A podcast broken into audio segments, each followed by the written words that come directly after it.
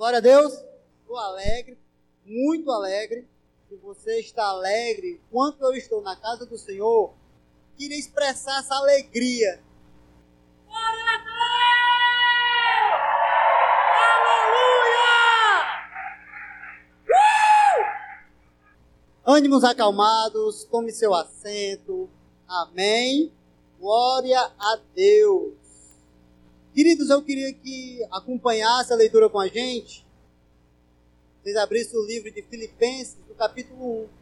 Hoje nós estamos começando uma série de mensagens baseado no livro de Filipenses. Quando você abrir, você deixa sua Bíblia aberta, ou você acenda sua Bíblia aí no seu telefone e deixe o capítulo aberto que a gente vai navegar um pouquinho dentro dele, amém?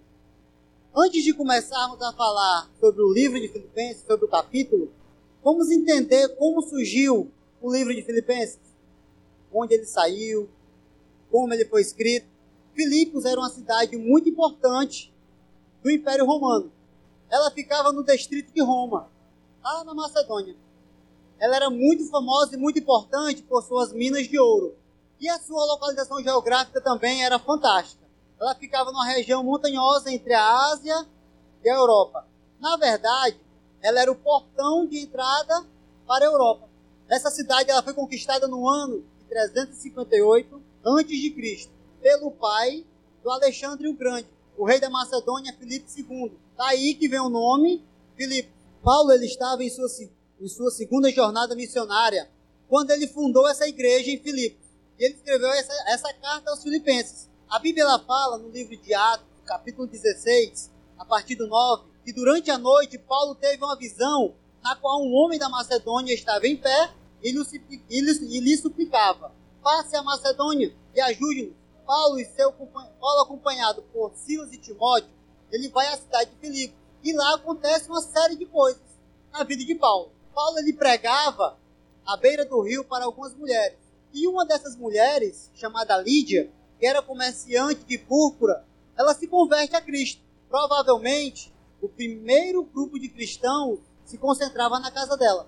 Ou seja, a primeira célula, vamos dizer assim, se concentrava na casa da Lídia. Ali também Paulo expeliu o demônio de uma mulher que ela fazia adivinhações. Só que essa mulher tinha pessoas que tomavam posse dela, pessoas ganhavam dinheiro através das adivinhações. O demônio é, adivinhava e esses caras ganhavam dinheiro. E nisso ele expulsou esse demônio com um alvoroço na cidade. Foi uma maior confusão. E esses camaradas, se você for ler o livro de Atos 16, esses camaradas eles fizeram um terror na vida de Paulo e Silas, que prenderam ele. Foi aí onde surgiu a história de Paulo e Silas na prisão.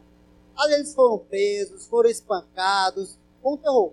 Paulo ele passou de perseguidor a perseguidor. Só que a, meia, a Bíblia fala que na meia-noite Paulo e Silas, eles cantavam e louvavam ao Senhor. Quando Deus enviou um terremoto e abalou as estruturas da prisão. Eu fico tentando imaginar qual é o tipo de canção que a gente canta quando a gente é injustiçado, quando a gente é preso, quando a gente está todo arrebentado. Porque eles foram espancados, eles estavam no cárcere e ali eles louvavam ao Senhor, eles oravam. Quando eles louvavam, que as, as portas se abriram carcereiro se levantou, viu as portas das prisões abertas, ele pegou a própria espada e ia se matar. Foi quando Paulo disse: Não faça isso com a sua vida, pois todos nós estamos aqui. Ou seja, esse propósito terremoto, de Paulo ser espancado, era para a conversão do carcereiro.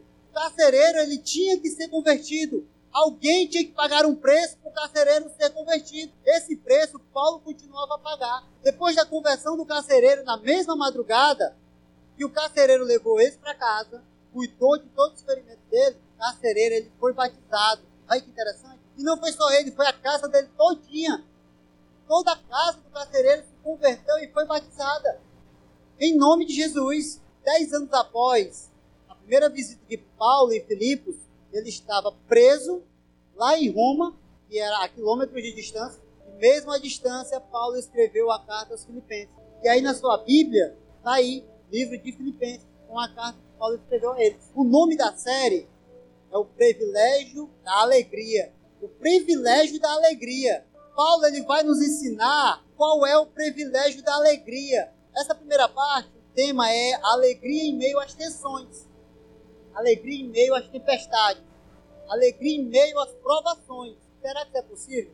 Será que a gente se alegra no meio das tempestades? Quando o negócio se levanta, está dando tudo errado, e aquilo que a gente planejou está indo tudo ao contrário.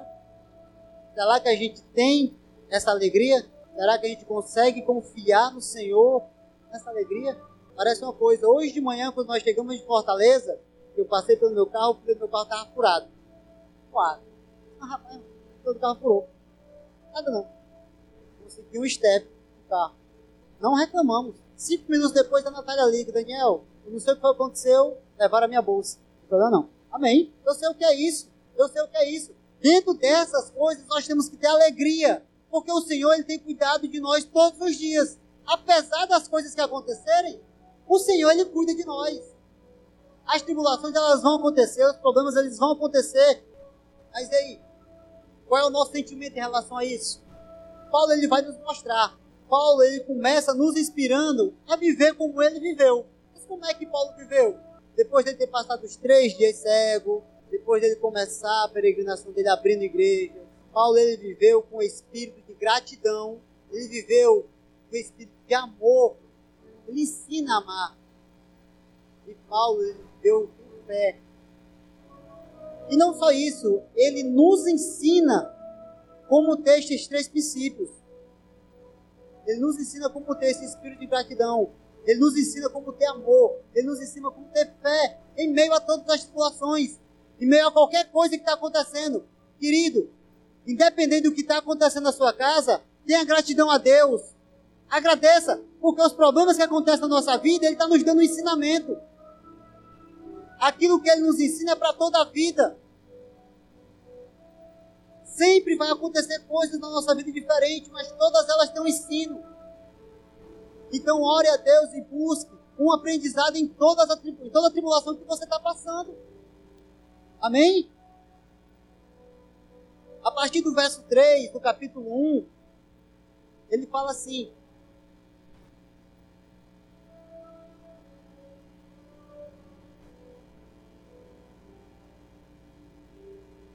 Agradeço a Deus toda a vida que me lembro de vocês. Logo de início, Paulo ele está nos mostrando gratidão. Ele está preso. O cara está preso, o cara sabe que vai morrer. O cara está em prisão domiciliar. Prisão domiciliar naquela época não é que nem hoje não, que tinha um GPS O cara era acorrentado a um guarda. Acorrentado a um guarda, onde o cavalinho guarda atrás. Mas o cara ele se sentia alegre, ele agradece a Deus. Paulo ele pensa nos outros, ele não está pensando em si, ele está pensando nos irmãos. Está pensando em toda a igreja de Filipe. Se você gosta de marcar a Bíblia que nem eu, minha Bíblia toda marcadinha, está marcando alguns trechos. Está marcando. O verso 4 ele diz assim: Em minhas orações em favor de vocês, sempre oro com alegria. Meio a tribulação. Além de ser grato, ele ora com alegria. Ele ora. Ele sente felicidade em orar pela. Paulo, ele tem a oração, ele não tem a oração como um peso. Você está entendendo? Ele não tem a oração como um fardo. Paulo ele nos ensina que a intercessão ela não é um fardo que nós carregamos. Não. A intercessão, a oração pelos nossos irmãos é um exercício da alma praticado com alegria. Deus ele não quer ver você triste. Independente que você está passando, você tem que orar com alegria. Paulo está nos ensinando isso. Independente da situação dele, ele está nos ensinando a orar com alegria. Ele sempre, não é de vez em quando, não é aqui acolá, não é hoje, é sempre. Ele sempre ora com alegria. O verso 5 ele fala: Por causa da cooperação que vocês têm dado ao Evangelho desde o primeiro dia até agora. Olha que interessante. A cooperação. A cooperação existe porque existe coinonia entre eles. Existe comunhão. Eles tinham tudo em comum. Tudo em comum. Eles tinham Cristo em comum. Nós temos Cristo em comum. O mesmo Cristo que eles serviam, nós servimos hoje. Nós temos que ter essa comunhão com todos os nossos irmãos. Paulo estava em Roma. Bem longe de Filipos. Mas ele tinha comunhão. Ele realçava que eles tinham comunhão em tudo. Em tudo. No verso 6, ele vai dizer assim: Estou convencido que aquele que começou boa obra em vocês, ele vai completá-la até o dia de Cristo. Estou convencido. Isso é uma declaração de fé que Paulo está dizendo. Paulo está declarando: Eu estou convencido devemos ter o mesmo espírito ao olharmos para os nossos irmãos. Paulo ele não ficava criticando as pessoas. Paulo ele não ficava falando mal deles. Paulo ele olhava pelo espírito. Paulo ele tinha certeza que os irmãos que estavam lá em Filipos eles não iam criticar. Ele tinha essa certeza. Ele falou: Estou convencido. Todo o ensinamento que ele deu dentro da palavra de Jesus, ele sabia que os irmãos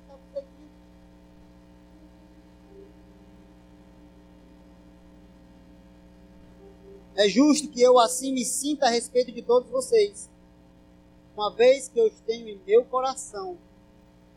Pois quer as correntes que me prendem, quer defendendo e confirmando o Evangelho, todos vocês participam comigo da graça de Deus.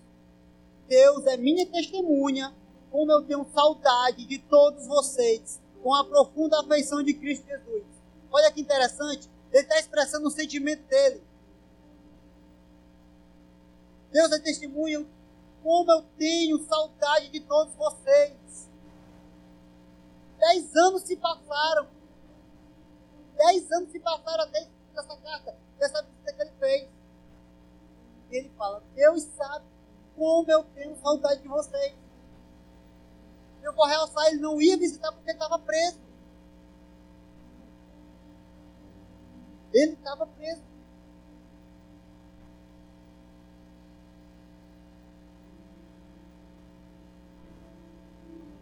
Interessante, sabe o que é? Eles prenderam Paulo fisicamente. Mas a sua alma estava livre. A alma dele podia ir para qualquer canto. Porque o Senhor era com ele. Mesmo, ele, mesmo Paulo preso, ele escrevia as cartas com total alegria, total sentimento. Mesmo na prisão, os pensamentos de Paulo se dirigiam aos outros, dirigiam às pessoas que ele amava, dirigia às pessoas que ele tinha saudade, que ele tinha comunhão. Quando Paulo foi preso, ele não saiu com o propósito de ser preso. Ele saiu com o propósito de pregar. Deu tudo ao contrário na vida dele. Aí uma pergunta eu quero fazer para você, mas você não responda para mim, nem responda em voz alta, responda para você mesmo. Quando as coisas não saem da maneira que você gostaria, da maneira que você planejou, como é que você reage? Como é que você se comporta?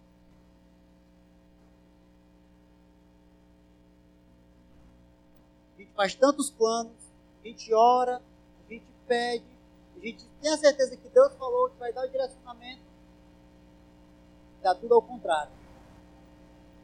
o que, que acontece? A gente para de servir A gente para de declarar a nossa fé para as pessoas. A gente se isola. Começa a ver defeito nos irmãos. Todo defeito a gente enxerga.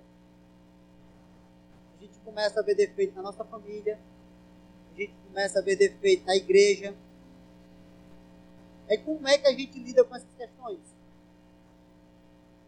Como é que Paulo nos ensina a lidar com essas, com essas questões? É interessante que Paulo aqui, ele vai nos ensinar uma coisa. E grave isso para você. A dádiva da maturidade. Dádiva da maturidade. Eu queria chamar três voluntários na verdade, já estão escolhidos. É. O Anderson, o Henrique e o Danilo.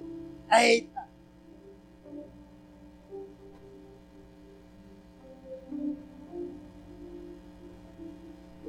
Coloquei no grupo uma foto nossa, na paz do coração anda com segurança. Olha o tamanho dos homens. Um monstro, viu?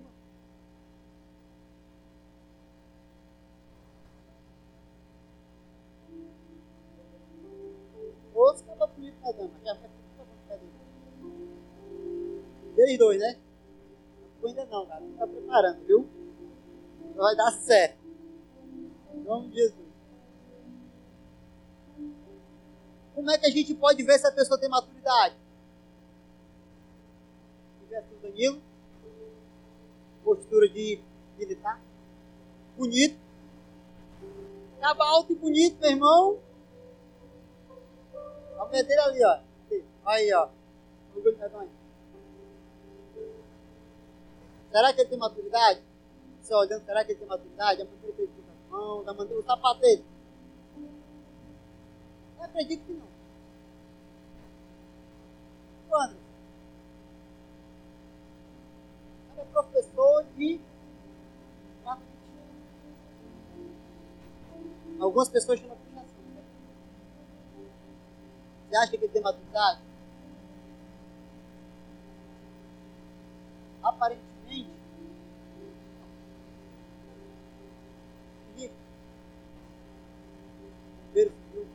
O Andrés também primeiro civil. Rico, 20 anos de idade, estava novo, bonito, acha graça por tudo, mas cara de nós.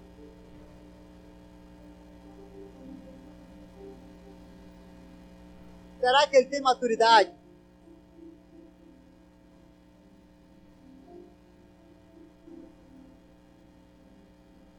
Ou como é que a gente vê ele buscando a Deus todo dia? A gente vê ele assim, sentadinho. Mas sabe se o coração dele não está voltado todo dia a buscar Deus?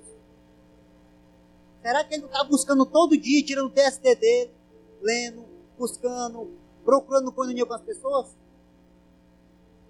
A gente vê o Andras. Aí você sabe se ele não busca todo dia a palavra do Senhor? Todo dia ele lê, Todo dia ele vai buscando a presença de Deus. As orações dele estão tá aqui. Você acha que ele não está buscando maturidade? Maturidade espiritual?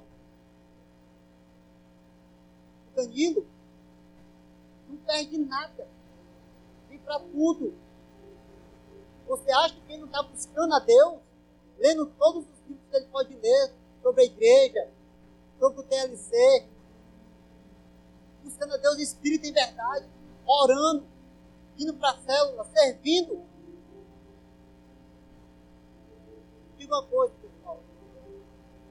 Idade não define caráter. Idade não define maturidade. Nem. O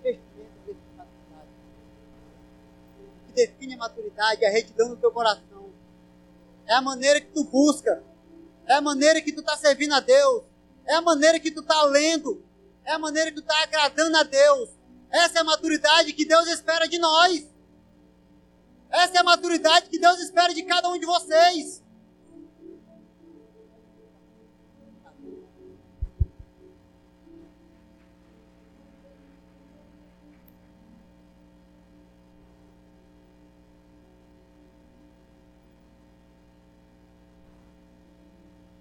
Considera uma pessoa madura? Pessoa madura. Ah, Daniel, que tipo de maturidade? A gente vai ver aqui. Aí você depois vai se responder se você se considera uma pessoa madura ou não. 9 ao 11, Paulo ele faz uma oração. Na carta de Filipenses diz assim: Esta é a minha oração.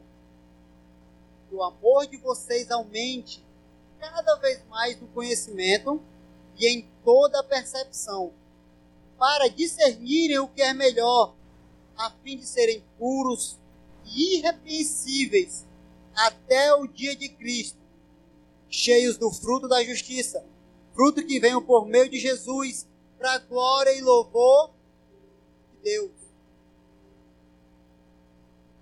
Essa é a oração que Paulo faz para os filipenses. A entrada para a maturidade, ela vem do amor no seu coração. Nós temos que viver esse amor maduro. Um amor de correção. A gente sabe se a gente é maduro quando a gente leva uma correção e a gente aceita, não, eu sei que eu estou errado. Muitas pessoas elas buscam transformação, elas buscam o tratamento só de boca. Mas quando vai para a prática, elas não querem. Porque a maturidade com amor, ela é confrontamento. O discipulado está aí para isso. O discipulado desse ano é para quem quer ser líder. Ah, por quê? Porque o líder ele tem que cuidar das pessoas. Como é que uma pessoa que não foi sarada ainda vai cuidar de outra? É que uma pessoa que não tem maturidade para receber uma repreensão, biblicamente falando, como é que ela vai repreender outra pessoa? Qual é o exemplo que ela vai dar para essa outra pessoa? Qual é? Não tem. Paulo ele nos ensina isso. Paulo ele não estava sendo discipulado, mas ele estava passando por um momento de provação. Ele estava passando por uma peleja grande. Deus ele quer que nós abramos nosso coração para essa maturidade poder entrar. Por quê? Porque quando você começar a cuidar de pessoas, Deus ele vai botar uma pessoa na sua vida que está passando ou que passou pelo mesmo problema que você tem passado também. E que você foi aprovado. Que é para você poder cuidar dela. Que é para o testemunho de Jesus ser dado dentro da sua vida. Que é para elas poderem ver que você está vivendo a vida com Cristo. Que a vida com Cristo, ela não é essa, não é um conto de fada. Ela é uma vida real. Porque o amor de Cristo na nossa vida é um amor real. Nós somos muito difíceis de ser confrontados. E dentro da palavra de Deus, nós somos muito difíceis de assumir o nosso erro. Nós somos difíceis de dizer, não, eu sei que eu estou errado, eu fiz isso, eu sei que eu estou errado, eu vou procurar melhor. Não. Geralmente a nossa razão é a verdadeira. Geralmente nós somos dono da verdade. Ah, você está falando assim, mas você não faz isso gente aponta o dedo para o defeito e vem diante do seu nome. Está entendendo? Está conseguindo entender isso? Que é o amor de Deus. Sabe qual é o amor de Deus na nossa vida? Eu sou filho de Deus. Maria Clara, minha filha, e a Clarice. Elas eram para ser netas de Deus. É? São minhas filhas? Deus ele não tem neto. Deus ele não é avô. Sabe por que, que Deus ele não é avô? Porque a grande maioria dos avós, eles mimam demais as crianças. O pai, ele repreende, ou é para repreender, ele é para bater, é para corrigir. Não é espancamento. Uma, uma lapada do menino não é espancamento, é correção. O pai é para fazer isso. O avô geralmente lava o berro. Não, deixa o bichinho. Mas isso não é muito bruto, mas não sabe nada não. Olha, se fosse filho dele, arrebentava no cacete. É ou não é? Quem aqui já apanhou? A mãe tá ali, olha, meu Deus.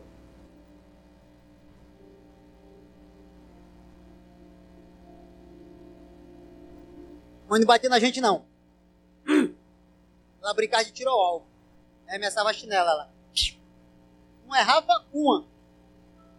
Geralmente o amor é assim. O amor de Cristo na nossa vida, ele vai nos corrigir quando for necessário. O amor de Cristo, ele vai nos repreender quando for necessário. É por isso que quando a gente toma uma decisão errada, a gente apanha. A gente chora. A gente se arrepende. Sabe por quê? Porque a gente só vai se arrepender na dor. A gente só vai se arrepender quando a gente está sofrendo. O período que nós estamos mais crentes é quando a gente está na pé. A gente vem para a igreja, oração, vem para a limpeza, vem para o Tadel, vai para a célula, busca oração em todo canto. Não, não, ou então o profeta lá, eu vou lá. Passou a prova, passou a peleja, e começa a botar outras prioridades. Eu fui assim. Eu digo que não é porque um pastor me contou, não era desse jeito. Desse jeito. Não estou falando de estímulo de ninguém, não estou falando meu. E é por isso que eu louvo a Deus. Dar alguma prova assim.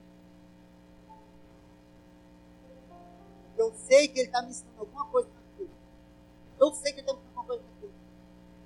2019 para mim foi um ano no começo. Ele começou Mas eu decidi servir a Deus em todos os momentos. Em todos os momentos. Quando eu botei Deus em primeiro lugar na minha vida, tudo começou a melhorar. Tudo começou a melhorar eu fui dando conta. Eu queria servir. Tudo que eu pensei para Deus fazer na minha vida, Ele fez N vezes mais. Ele fez o dobro do que eu pensava. E quando veio o tema desse ano, que é um som dobrada na nossa vida, que é 2020, é 22 vezes, que é um som dobrada, eu agarrei para mim. Eu digo, Senhor, o que eu conquistei em 2019, eu quero em 2020. Ah, mas tu sofreu, eu sofri, tem problema, tem problema demais. Complicação tive um bocado. Mas todas elas eu venci em nome do Senhor. Você também vai vencer quando você botar Deus em primeiro lugar na sua vida. Toda tribulação que a gente passa é ensinamento. Deus ele nos ensina. A Bíblia tem dez mandamentos, mas ela tem várias lições aqui. Ela manda a gente fazer, a gente não faz. E a gente acha que é fácil quando a Bíblia manda a gente fazer alguma coisa, meu irmão, é fácil não. Você pode pensar que é fácil. fácil. Perdoar é fácil. Na moral, é fácil perdoar? Quando está certo, tem que pedir perdão. A Bíblia manda a gente fazer isso. A Bíblia manda a gente orar uns pelos outros. Bíblia manda a gente se alegrar com os que se alegram e chorar com os que choram. Ah, Daniel, isso é fácil. Tu acha que é fácil? Tu está disputando um cargo com outra pessoa. Essa pessoa, ela passa é reprovada. Vai lá abraçar ela?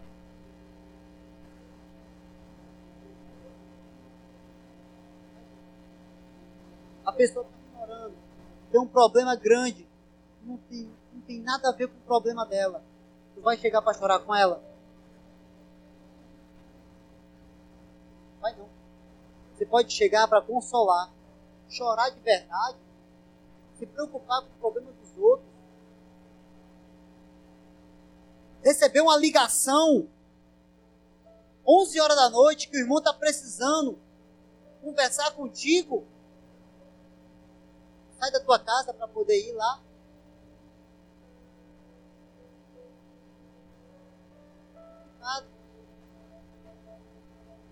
Eu já fiz isso, é complicado, eu fui lá.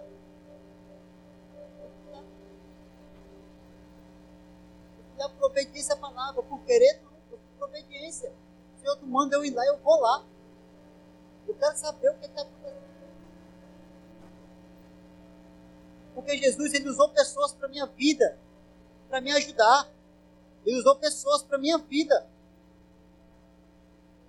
Paulo ele ora para que, para que nós podemos experimentar o amor na sua plenitude. Que eles cresçam no conhecimento e na percepção. Ou seja, para eles terem o discernimento de entender qual é a boa, perfeita vontade de Deus. Diferenciar o que é da vontade de Deus o que não é. Às vezes a gente quer, mas não é da vontade de Deus. Quando a gente não consegue, a gente reclama. A gente pede 100, Deus dá 10, a gente reclama porque só tem 10. Está entendendo? A gente reclama. Só que os 10 pode ser mais abençoado do que os 100 que a gente vai receber, que a gente queria. E isso tem várias coisas que acontecem. Emprego. Será que o teu emprego ele não está tirando o tempo que é de Deus? Acontece muito. A gente ora, Senhor, abre as portas de emprego, Senhor, me dá emprego, me dá emprego. Senhor, eu quero trabalhar, eu tenho que pagar minhas contas. Senhor, se eu não pagar, vai vir me matar. Eu vou morrer. Eu vou morrer porque eu não vou pagar. Deus abre as portas. Deus ele te dá um emprego. Está trabalhando até 6 horas da noite. Quando chega em casa, na hora de vir para o culto, ô Senhor, tu conhece, né, Pai? Sabe do meu coração. Oh, Deus, tão cansado. Meia hora depois alguém liga a pizzaria. Chego já aí.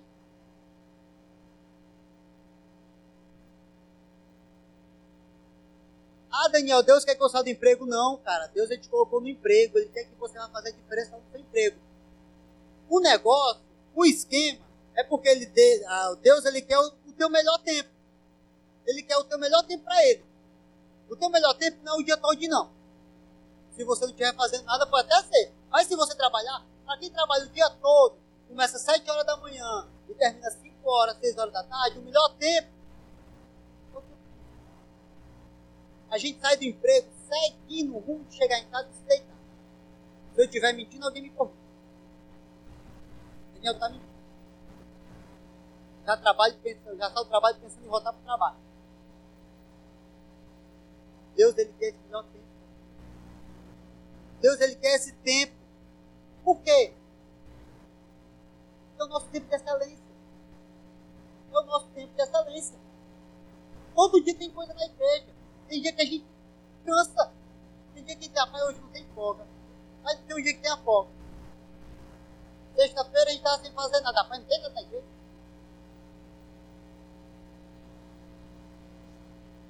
Adaptação. Adaptação. Nosso melhor tempo tem que ser dado para Deus. Pensamento. Cara, Paulo ele sofreu em Filipe. Ele apanhou. Ele foi esquartado, ele foi humilhado no meio de todo mundo. Ele foi preso injustamente. Mas o que, é que a Bíblia fala? Que ele lembra com a alegria dos irmãos. Paulo, ele está nos ensinando que os nossos pensamentos têm que ser em primeiro lugar em Deus, tem que ser em primeiro lugar no amor. Por quê? Porque Paulo ele não se lembra das coisas ruins que ele passou lá. Paulo ele só se lembra das coisas boas que ele viveu das coisas boas que ele quer voltar a reviver lá, porque ele fala: Deus sabe como eu tenho saudade de vocês. Esse é o nosso pensamento. Esse é o que a gente tem que ver. Nós temos que ver as coisas boas que acontecem. Não é só botar foco para as coisas ruins, não. A gente não pode ser pessimista, não. Só ver problema. Só ver problema. Não, isso não vai dar certo. Não, isso aqui não existe. Não, isso aqui é complicado. Não. A gente tem que ver as coisas boas a mais remota possível, mas ele tem que focar nas coisas boas.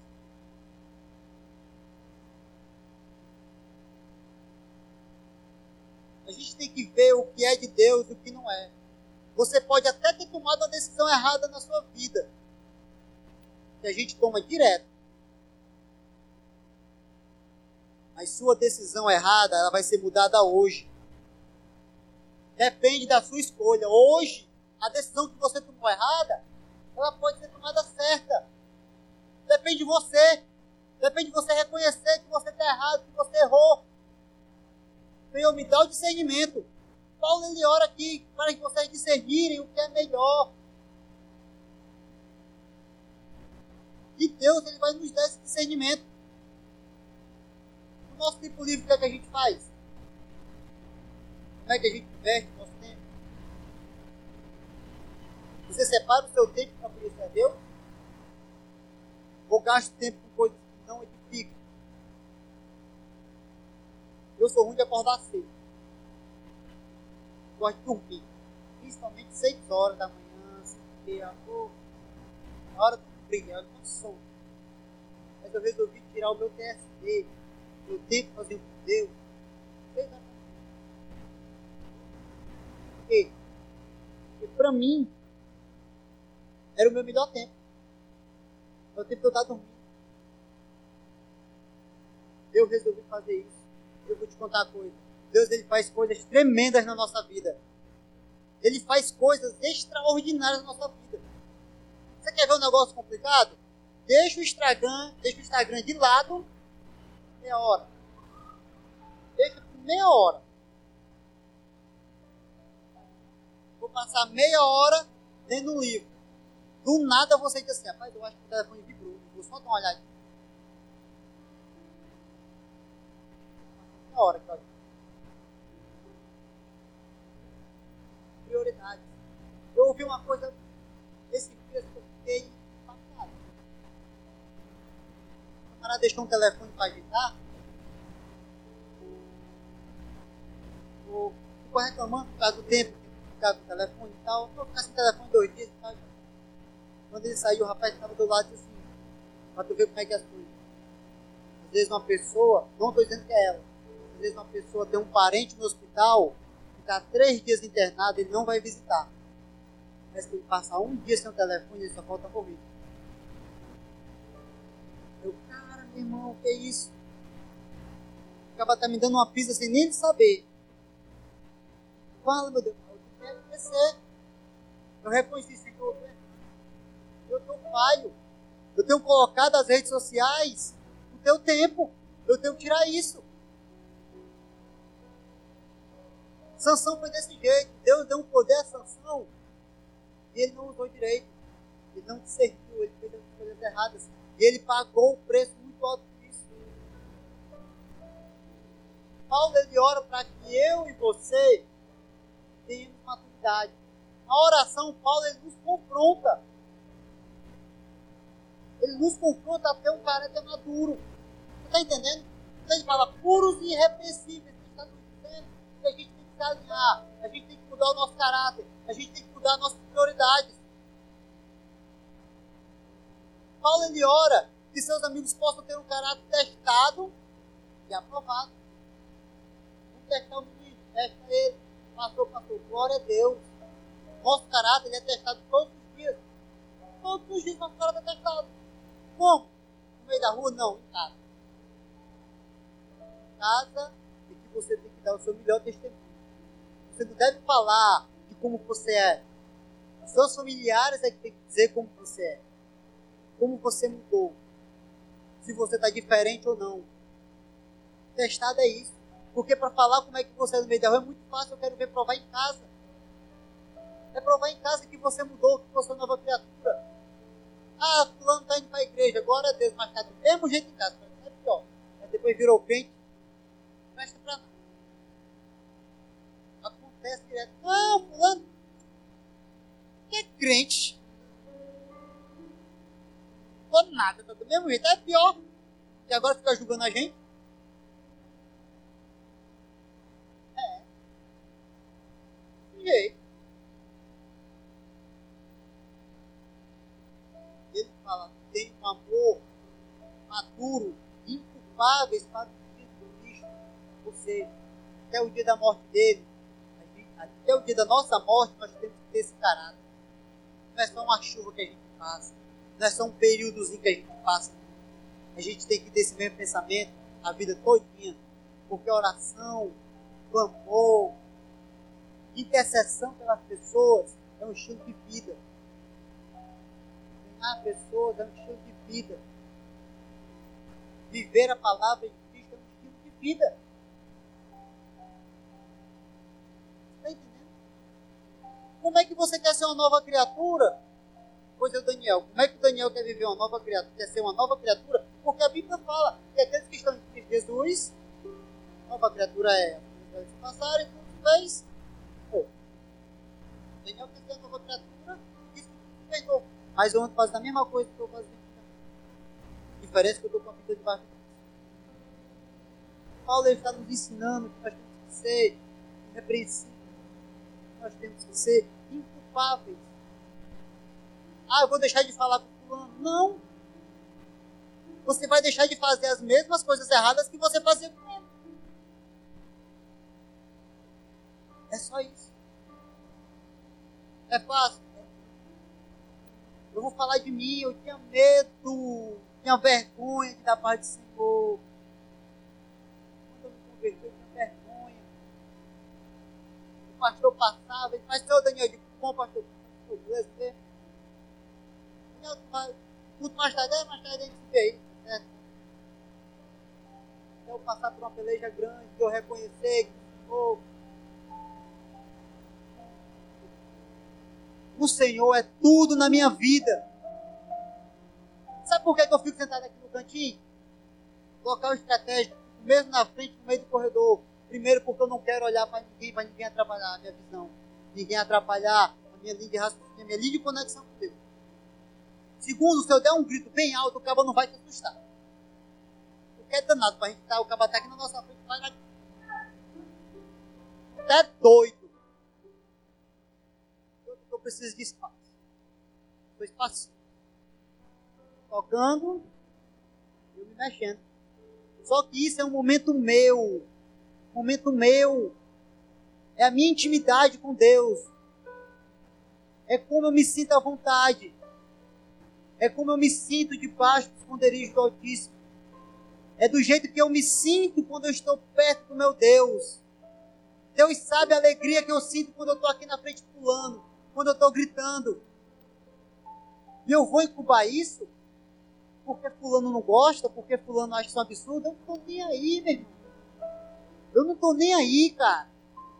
Nada. Nem vendo, pode papocar.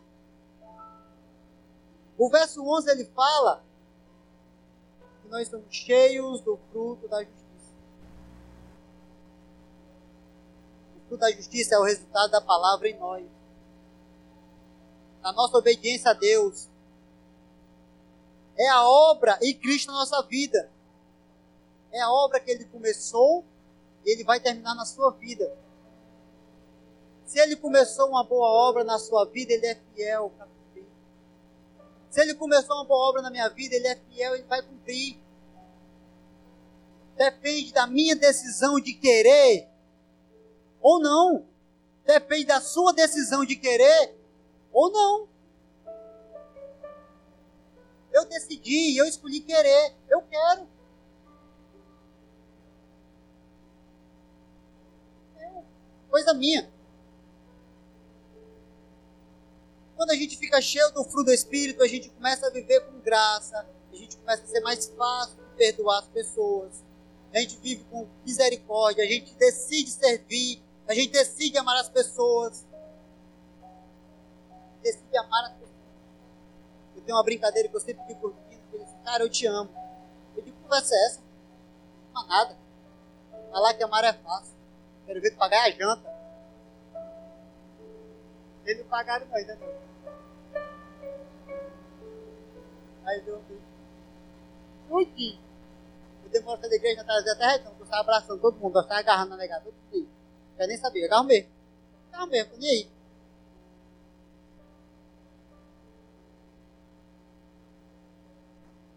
Isso também tem a ver com os frutos do Espírito Santo. Os frutos do Espírito Santo são amor, alegria, paz, longanimidade, benignidade, felicidade, mansidão e domínio próprio. Paulo ele quer que eu e você demonstre isso com a nossa própria vida. O fruto que você, o fruto que vem a você através de Jesus Cristo, não é para a sua glória, mas é para a glória dele. Está entendendo? Deus ele te deu dons. Deus ele te deu dom. Cada um aqui tem um dom específico. A gente só precisa buscar saber qual é. Dons verdadeiros dados por Deus. Mas todos os dons que Ele nos deu é para Ele. É por Ele. Todo louvor é para Ele. Toda adoração é para Ele. Toda palma é para Ele. Se você está aplaudindo, aplauda para Ele. Se você está louvando, louve para Ele. Se você está adorando, adore a Ele. Adore a Ele. Está entendendo? Quer dar uma glória a Deus, meu irmão? Grita. Grita. Grita. Ah, o irmão está reclamando, deixa ele. O problema é dele do coração dele. Estou nem aí. Grite. Mas que seja para ele. Que seja para ele. Primeira vez que eu vi sentando nessa cadeira aqui, onde o Alan está aqui. Primeira vez que eu vim para a igreja. Eu estava até relatando com os meninos ontem. Ontem tocou um corinho de fogo, chamado Divisa de Fogo. Foi o primeiro hino que eu escutei aqui na igreja, há cinco anos atrás. Primeira vez que eu vim visitar a igreja, pastor César aqui pulando sapateando, pai de Faz Medonho, e o corinho que morre. E eu aqui. Aí aquele negócio, mas quando o hino terminou, eu dei um grito bem grande aqui. Fala, meu Deus, o vergonha medonho, vergonha medonho. Você estava bem aquele que no meio da testa assim. É isso aí, meu irmão! Grite! Uh!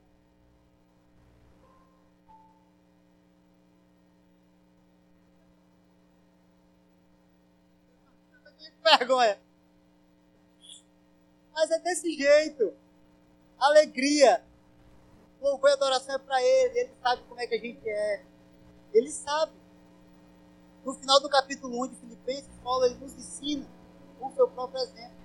Ele se revela radiante no meio das tempestades. Fica assim: Eu posso ser radiante no meio das tempestades e tensões da vida. Fala ao Senhor. Agarre isso para a sua vida. Agarre isso para a sua vida. Aos olhos humanos, estava dando tudo errado para Paulo. Mas Deus ele tinha um propósito nesse sofrimento que Paulo estava passando. Porque Deus ele sabia do coração de Paulo. Deus ele sabia o que Paulo tinha capacidade de aguentar que Paulo tinha capacidade de fazer. No verso 12 do capítulo 1, continua a leitura aí comigo. Ele diz assim: Eu quero que saibam, irmãos, que aquilo que me aconteceu tem, ao contrário, servido para o progresso do Evangelho. Está dizendo, queridos, eu apanhei, eu sofri, eu fui injustiçado. Mas isso serviu para o é isso que eu estou dizendo. A tua provação, a tua peleja, ela vai servir para o progresso do Evangelho. Você está entendendo? Como é importante a gente ter alegria nas provações. A gente tem que pedir provação, não. A gente tem que pedir o ensinamento. A gente tem que pedir o ensinamento. A gente tem que ser alegre. O nosso testemunho tem que ser alegre. Crente não é feito para poder ser triste, não. A Bíblia fala que nós somos mais que vencedores por todas essas coisas. A Bíblia fala que o diabo tem que se fugir da gente, sujeitar ao diabo, ele fugirá de vós. O diabo é bater de frente contigo e dizer, meu irmão, sai daqui, não sou da tua nega, não. Eu não te dei intimidade para tu agir na minha vida, não. Não tem legalidade para agir na minha vida, não. Tu não pode fazer levante na minha vida, não, porque a minha vida é do Senhor, a minha vida é de Cristo. Só Ele pode entrar na minha vida, só Ele toma as decisões. Amém? verso 13 ele diz assim: E como resultado, tornou-se evidente a toda a guarda do palácio e a todos os demais que estou, que estou preso por causa de Cristo. Olha que legal. Tornou-se evidente para a guarda do palácio e todos os demais. Ele está dizendo o quê? Meus filhos, eu preguei para tudinho. Ah, mas eles não se converteram, não. Mas eu preguei para tudinho. Eu preguei para os guardas, eu preguei para o capitão, eu preguei para os presos. Eu preguei... Sabe por quê? Porque todos, todos estão convencidos que eu estou preso por causa de Cristo. Eu fui preso por causa de Cristo, eu sei quem eu tenho crido. Eu sei o que eu tenho que fazer, eu tenho que pregar o evangelho em tempo e fora de tempo. Quer oportuno, quer não. 14 diz assim: E os irmãos, em sua própria, em sua maioria, motivados no Senhor pela minha prisão, estão anunciando a palavra com maior determinação. O que está dizendo? Eu estou alegre pregando o evangelho dentro da prisão, apesar do que eu passei. E os meus irmãos lá fora estão dizendo assim: eu vou pregar do jeito que ele pregou. Porque se ele está alegre lá, eu vou ficar alegre também. Se o teu liderado vê você triste, ele vai ficar triste também. Se o teu liderado vê você motivado, ele vai se motivar também. Se o teu liderado ele vê tu lendo, ele vai ler também. Se, ele te se tu te repregando, ele vai pregar também. Estão entendendo aqui? Estão entendendo? Na célula, a maior oportunidade que tu tem de pregar. De tu treinar serviço. É melhor canto. Ah, mas o meu líder me chamou. Tu se apresentou? Tu falou que queria? Se falar que quer, a gente bota para treinar. Bem? Paulo ele não fica provocando os irmãos que sintam pena dele. Pelo contrário, ele usa as provações para mostrar a presença de Jesus na vida dele. Ele está dizendo que Jesus é tudo na minha vida. Repita, Jesus é tudo na minha vida. Ele está dizendo que eu posso ser feliz, alegre, contente, animado, exultante, sorridente, jubiloso, satisfeito no meio das tempestades e das tensões da vida. Ele coloca Cristo em primeiro lugar de tudo. No verso 14 ele faz assim, mas que importa? Cristo está sendo pregado, e por isso me alegro. De fato, continuarei a alegrar. Aqui tem gente, pessoas dizendo, Paulo, tem gente pregando a Cristo aí, mas é todo errado. Paulo, tem gente pregando a Cristo aí, mas não vive a Cristo não. Ele está dizendo, meu irmão, o que importa? Cristo está sendo pregado. O coração dele é com ele Deus. Cristo está sendo pregado. No verso 20, ele fala assim: agora Cristo será engrandecido no meu corpo, que é pela vida ou pela morte. As marcas que Paulo sofreu, o corpo de Paulo, Cristo está engrandecido nas marcas dele. Cristo está sendo engrandecido na minha vida. Cristo está sendo engrandecido na sua vida. Tome essa decisão de querer. Tome essa decisão. No verso 21 ele fala: Porque para mim o viver é Cristo e o morrer é lucro. Olha. Para mim, o viver é Cristo e o morrer é lucro. Cristo sempre em primeiro lugar na vida de Paulo. Ele está vivendo Cristo na vida dele. Porque ele não está reclamando, ele está murmurando. O morrer é lucro, porque o lucro, o lucro é aquilo que a gente arrecada para a gente. A nossa recompensa. Paulo ele sabia que ele tinha a recompensa dele no céu. E a mesma recompensa dele, Deus quer para você também. Ele quer para você também. E um dos maiores segredos de Paulo é que ele colocava os outros em segundo lugar. Botava Cristo em primeiro e ele orava pelos outros em segundo lugar. Ele não orava por ele, ele não pedia para ele, ele pedia pelos outros. Ele orava pelos outros, ele sentia alegria nos outros, ele tinha saudade dos outros. Ele não era egoísta, o, egoísta, o egoísmo, ele causa infelicidade. Paulo é feliz porque ama os outros, ele ora pelos outros, ele encoraja os outros, ele tenta levar alegria aos outros. Paulo decide fazer tudo pela salvação dos outros. Ele decidiu salvar as pessoas. Ele decidiu ensinar as pessoas. Eu queria que você se colocasse de pé e continuasse a leitura para mim. Se coloque de pé nesse momento, em nome de Jesus. E vamos continuar a leitura no verso 27. Do 27 ao 29. Pode acompanhar aqui. Se você não quiser marcar sua Bíblia, pode acompanhar aqui. Ele diz assim: Não importa o que aconteça, exerçam a sua cidadania de maneira digna do Evangelho de Cristo, para que assim, quer eu vá, eu os veja, quer apenas ouça a seu respeito em minha ausência, fique eu sabendo que vocês permanecem firmes num só espírito, lutando unânimes pela fé evangélica, sem de forma alguma deixar-se intimidar por aqueles que se opõe a vocês. Para eles, isso é um sinal de destruição, mas para vocês, de salvação. E isso da parte de Deus, pois a vocês foi dado o privilégio de não apenas crer em Cristo, mas também de sofrer por eles. Coloque a mão no seu coração e feche seus olhos e pense. E medite. Paulo está sendo preso em prisão domiciliar acorrentado a um guarda, acusado injustamente, apanhou, foi preso. Mas a, a condição dele não impedia de demonstrar gratidão e de expressar amor. Não impedia de enxergar a Deus no meio da tempestade. No meio das tensões da vida, ele decide crescer em amor. Ele decide viver com sabedoria. Ele decide viver no discernimento. Ele decidiu ser puro, irrepreensível.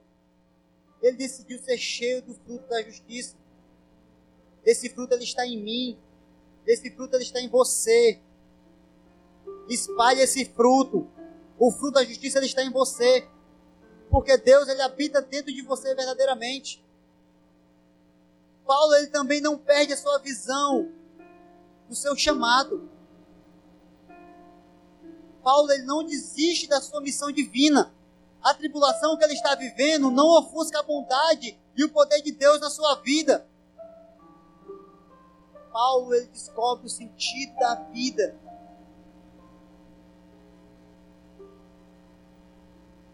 Paulo ele está nos ensinando qual é o verdadeiro sentido da vida. Cristo